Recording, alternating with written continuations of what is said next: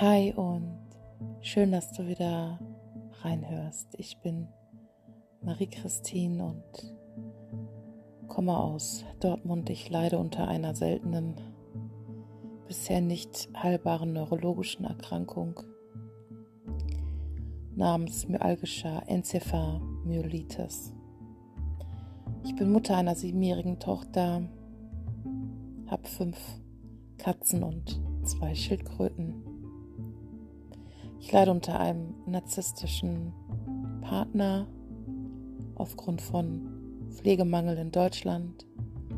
Bin ich auf ihn angewiesen und kämpfe um 24 Stunden Pflege, um die Situation zu entlasten.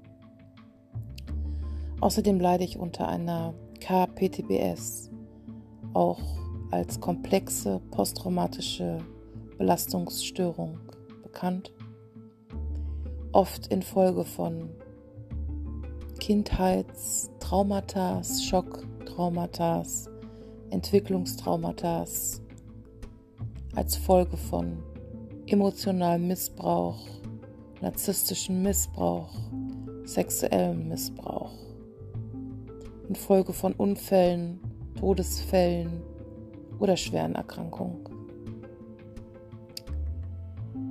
Im Moment bin ich in einer akuten Phase. Auch bei psychischen Erkrankungen gibt es Schübe. Und ich würde euch gerne einmal Einblick geben, wie sich so etwas anfühlt und was mir vielleicht hilft.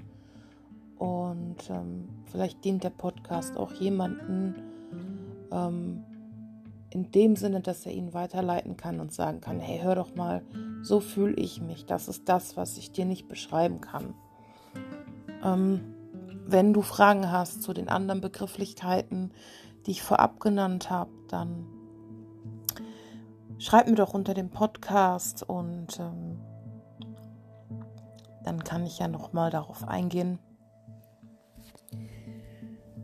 Ja, äh, wie ist ein Leben mit Traumafolgestörung, KPTBS? Ähm, man kann sich das so vorstellen, als wärst du ein Tier, eine Antilope, die permanent auf einer Weidefläche steht, mit ihrem Kind neben sich, mit Essen und Wasser und einem schönen Schlafplatz, schönes Wetter, aber drumherum stehen mindestens 20 Jäger mit geladener Pistole und du wartest nur darauf, dass die abdrücken. Du kannst nichts deiner Tätigkeiten mit vollem Bewusstsein im Hier und Jetzt oder mit Ruhe tun. Du hast nie Ruhe. Du bist immer im Fight or Flight Mode. Das ist eins der ersten Reaktionen des menschlichen Stammhirns, was die Neandertaler schon hatten, was wir gar nicht steuern können. Auch Überlebensmechanismen genannt, also eins der Überlebensmechanismen, die angehen. Ja, also Fight or Flight,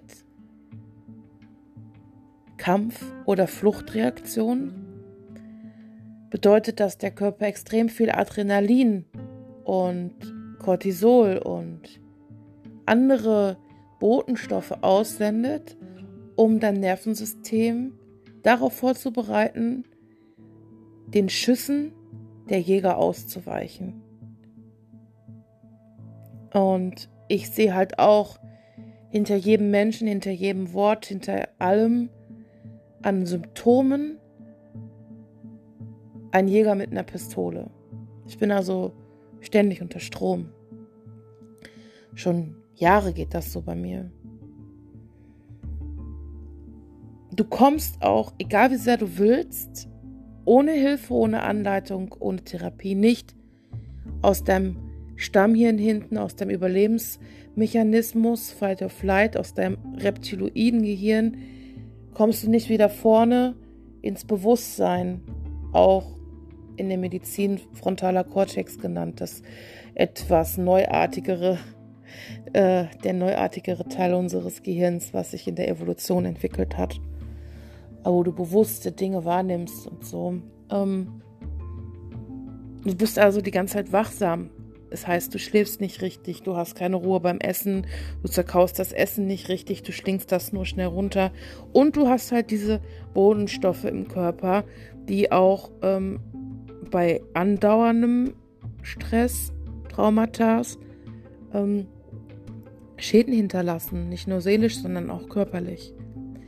Wenn der Körper aber merkt, ich kann nicht wegrennen, ich kann den Kampf nicht gewinnen, mein Gegner ist schneller oder stärker als ich, gibt es auch noch den Freeze Mode. Freeze Mode, Freeze für Einfrieren, Mode für Modus, den eingefrorenen Modus, den Todstellreflex. Auch bei vielen, die kennen das unter beginnendem Burnout oder wie bei mir, ähm, chronischem Erschöpfungssyndrom, Gut, ich habe ME-CFS, das ist nochmal eine Stufe höher. Ähm, ich bin schwerst behindert und pflegebedürftig, 24 Stunden. Wenn also dein Körper jahrelang versucht zu fliehen oder zu kämpfen und er irgendwann merkt, ich komme nicht aus dieser Situation raus, egal was ich tue, ob ich mich mit, mit äh, Arbeit ablenke, also der Situation entfliehen will, ähm, mit äh, ähm, Computerspielen, mit Sexualpartnern, was auch immer man tun kann, Reisen, ähm, Entschuldigung, ähm, oder meine ganzen Bemühungen, in, in den Kontakt mit der Situation oder der Person zu gehen und dafür zu kämpfen, für mein Recht, dies, das und es kommt nicht an. Wenn, wenn du auf Hochtouren läufst, weil überall die Gewehre auf dich lauern von den Jägern, dann kann es passieren, dass du in den Freeze-Modus, in den ähm, Todstellreflex abrutscht. Dann wird der dorsale Vagusnerv oft mit aktiviert. Kennt man auch bei Kleinkindern. Der dorsale Vagusnerv läuft auch unten am Becken lang, die sich dann auch mal im Bett ähm, einnässen. Ähm, oder auch bei Erwachsenen, die äh, Inkontinenzprobleme kriegen, etc. pp. oder ihre Beine nicht spüren, nicht mehr richtig laufen können. Da versackt so die Muskulatur ab unterhalb des Beckens. Das nennt man auch dorsaler Vagus ähm, Reaktion. Mm. Es ist halt, es gehört dazu, zu diesem Freeze-Modus, zu diesem Erstarrungsmodus. Das ist eine, eine, ein Versuch unseres Körpers, ähm, wenn wir den Feind nicht entfliehen können oder ihn bekämpfen können, dann, dann erstarren wir halt in der Hoffnung, es hört irgendwann auf. Dazu gehört aber auch absolute Abschaltung von allen sonst wichtigen, aber für unseren Körper in dem Moment unwichtigen ähm, Bereichen oder, wie soll ich das sagen, ähm, Mechanismen in unserem Körper. Wir ähm, kriegen Probleme mit unserer Sprache, Wortfindungsstörung. Wir haben den sogenannten Brain Fog, den Gehirnnebel, Watte im Kopf, das Gefühl, unecht zu sein, ähm, das Gefühl, die Umgebung ist unecht, wir wissen nicht mehr, wer wir sind, das Gefühl, dementiell zu werden, also Demenz zu entwickeln, Demenz zu entwickeln, psychische Demenz. Wir kriegen ähm, Amnesien, also Vergesslichkeiten, äh, Lücken in, in, äh, wenn wir nachdenken, was wir gemacht haben. Ähm, es entstehen Lücken in unserem Gedächtnis. Ähm, wir essen nicht mehr richtig, die Verdauung funktioniert nicht mehr richtig, wir bauen Muskulatur ab, wir können Osteoporose kriegen, wir werden depressiv. Die Symptome von Depression muss ich euch nicht noch extra erzählen, aber das folgt nach dem Fight or Flight Mode. Kann folgen. Sowas bei mir. Also ich erzähle euch ja meine Geschichte. ne, von jahrelangem Kampf bis Ablenkung des Todes, äh, fünf äh, Aktivitäten auf einmal, zwei Jobs, Kind, da Typ, hier dies, das, bis hin zu, ähm, ich bin schwerst bettlägerig, berentet, habe einen Pflegegrad 4 habe einen narzisstischen Partner, den ich äh, erdulden muss, äh, obwohl er sich nicht ändert und äh, mir da das äh, Gelbe vom Ei äh, tausendmal am Tag erzählt und mich doch am Ende auf dem Boden elendig liegen lässt, äh, ohne Essen und Trinken. Also ähm, es retraumatisiert mich ja dann auch wieder, ne? Also ähm, oftmals sucht man sich ja sogar Umgebungen und Menschen als traumatisierter Mensch aus, die einen an das Traumata erinnern, weil der Körper, die Seele, das Nervensystem kennt gar nichts anderes als diesen Schmerz, den wir aus der Kindheit erlebt haben und für uns ist dieser Schmerz die Normalität. Wir brauchen teilweise die Kicks, dieses körpereigene Dopamin, Cortisol, Adrenalin, um zu überleben, so krank sich das anhört. Man geht oftmals in die gleichen Situationen. Man braucht manchmal Schmerz, um sich gut zu fühlen. Aber an der Stelle, wie gesagt, ich bin keine Therapeutin, an der Stelle setzen dann auch Therapien an. Ja, ähm, es gibt auch noch ähm, die Fawn Reaction. Das ist ein dritter Überlebensmechanismus. Ähm, habe ich selten benutzt, aber habe ich auch schon mal gemacht. Ähm, Fawn ist so ähm, Rehkitz, ähm, man nennt das Rehkitz-Reaktion, Rehaugen, Rehkitz-Reaktion. Also wenn du wirklich deinem Feind gegenüber oder der Situation gegenüber eine Art Überfreundlichkeit entgegenbringst, damit du jedem alles recht machst, also du machst es jedem recht, nur nicht dir selber, damit du eine Bindung sicherstellst, eine Harmonie sicherstellst, ein Gefühl von Sicherheit sicherstellst auch eine Art Überlebensmechanismus, sich unterzuordnen, gar nichts mehr zu sagen, sich selbst zu verlieren. Ähm, das Thema ist so vielschichtig. Ich momentan habe den halben Tag die Hände oben am Kopf, wie so, so ein alter Herr oder eine alte Oma und massiere mir den Kopf vor Schmerzen, vor Grübeleien. Ich bin gedankenleer ich bin depressiv, ich habe körperliche Symptome, Atemnot, Druck auf der Brust, Verdauungsprobleme. Ich kann das gar nicht alles aufzählen. Ein Gefühl von Sinnlosigkeit, von ich muss ausbrechen, ich muss weg, ich will wegrennen, dieses Fight or Flight. Reaction, diese, diese Wegrennen oder Kampfreaktion kommt immer wieder hoch. Ich kriege totale Ausbrüche von Gefühlen, Freude, Wein, Freude, Wein. Das hat nichts mit Bipolar zu tun. Und ich habe das Gefühl, mein Umfeld versteht mich nicht. Keiner kann mir helfen. Niemand kann mir helfen. Kein Psychologe, kein guter Freund, kein Partner. Es ist für mich so, ja, die reden mit mir, aber ach, die verstehen mich sowieso nicht. Also ich bin so, so in mir gefangen, dass ich am liebsten den Körper verlassen würde, so wenn das gehen würde, könnte. Ähm, mal eben so, so eine Out-of-Body äh, Astralreisen-like.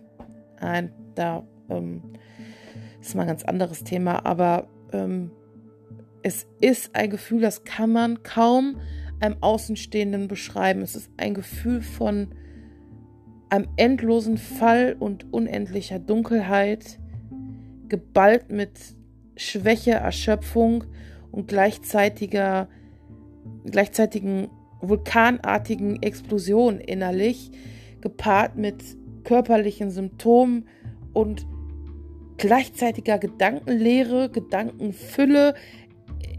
Es ist so paradox, dass es wirklich kaum einer verstehen kann. Ich will einfach nur damit zeigen, dass ihr nicht alleine seid, dass diese Erkrankung sehr, sehr schwer ist, vor allem wenn man dann da drauf noch, so wie ich, ich bin ein Hypochonder. Ich habe totale Angst vor jedem einzelnen Symptom und so eine Traumafolgestörung, so eine KPTBS verursacht körperliche Symptome. Die wiederum machen mir Angst. Die wiederum verursachen, also es ist wie so ein Teufelskreis. Ne, ähm, dann mein Borderline. das ist sowieso auch nochmal richtig schlimm. Ich nehme alles, was mir gesagt wird, sowieso äh, immer äh, Bares für Rares oder Rares für Bares, ne? Ähm, bare Münze so, ne? Es ist für mich alles, was mir gesagt wird, ist tausendmal so schlimm und tut mir tausendmal so weh und man retraumatisiert sich auch immer selber irgendwo so ein bisschen mit, ne?